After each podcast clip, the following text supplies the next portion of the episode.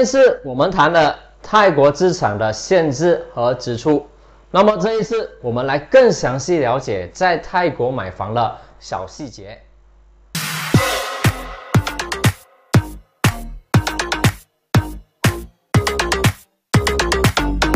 资金转移，在泰国资产，外国人必须将资金带入泰国，可采取的方式包括将资金转入泰国的银行户头，出售旅游支票，使用外国信用卡，从非居民的泰国银行户头提款，又或者是从海外来往户口提款。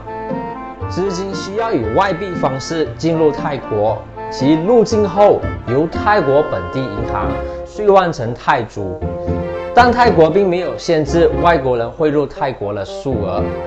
需留意的是，外国人每次汇款到泰国需要最低两万泰铢，才能从银行获得 Forex Transfer Form。这个表格蛮重要的，无论是将房子转到外国持有者名字。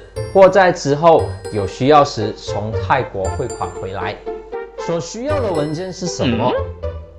在泰国自产，有一些有关文件的知识是必备的，这包括了就是买家的护照副本，买家可以签署英文或泰文的买卖合约。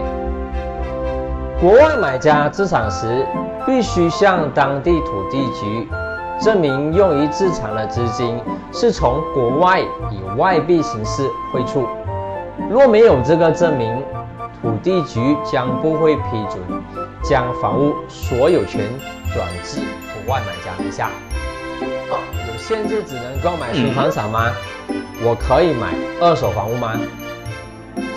外国投资者可以购买新房产或二手房屋，包括正在建筑中的房产。顺带一提，在出售方面并没有限制，你可以转售给当地人或是外国人。假设你购买在建设中的房屋，也可以在进竣工前一次性售出，仅需支付发展商一些行政费用即可。因此，你可以不需要等到房屋竣工才能将房子套现。我需要缴付任何产税务吗？当移交房产产权时，需要缴付两八千的税务。据政府预估的房产价值计算，一般上低于购房的价格。通常这份税务是由买家和卖家各负担一半。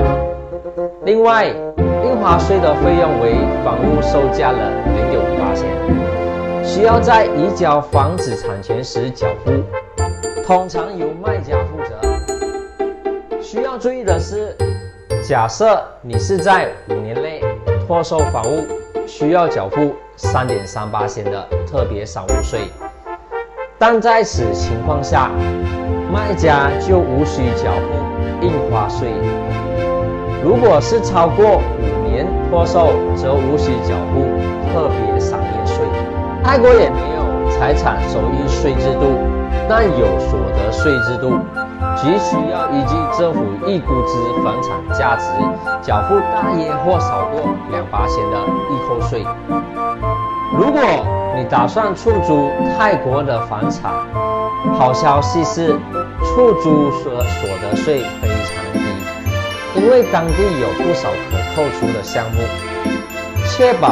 需要缴付的所得税项目，依据物主所得到的可扣除项目而定。